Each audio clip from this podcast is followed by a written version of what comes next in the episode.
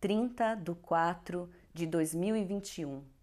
No trânsito da lua em Sagitário, aventura, experimentação e profecia. A Capricórnio, cultivo, peregrinação lenta e adversidade. Li esse texto do fotógrafo, jornalista e professor Araquém Alcântara.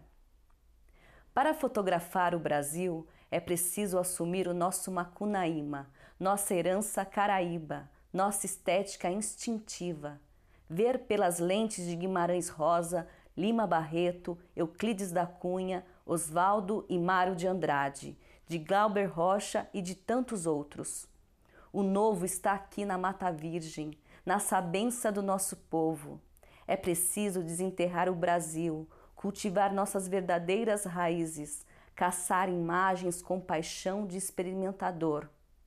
É uma peregrinação lenta, dolorosa, porque o fotógrafo verá uma natureza devastada, um brasileiro sucumbido, feito de fome e silêncio. Mas ele sabe que quanto mais se aproximar do seu povo, mais próximo estará de captar o seu caráter. Precisa da aventura para se conhecer. Ao contemplar a beleza, cresce como ser humano. Quanto mais rompe mato, menos sossega. O verdadeiro fotógrafo é provocador, navega entre a profecia e a loucura. Efemérides. Fuso horário de Brasília. 10 e 28. Lua Sagitário em sexto com Júpiter Aquário. Às 13 e 17. Lua entra no signo de Capricórnio. 20 e 52. Lua em oposição a Marte em Câncer. Bom dia, meu nome é Priscila Montania e esse é o horóscopo da Faetusa.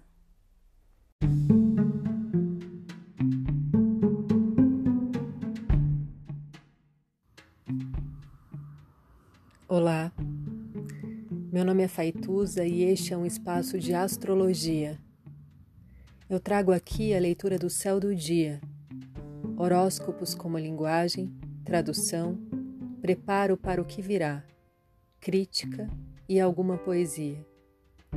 Horóscopo entregue ao corpo, boca, língua, voz de uma convidada ou convidado especial.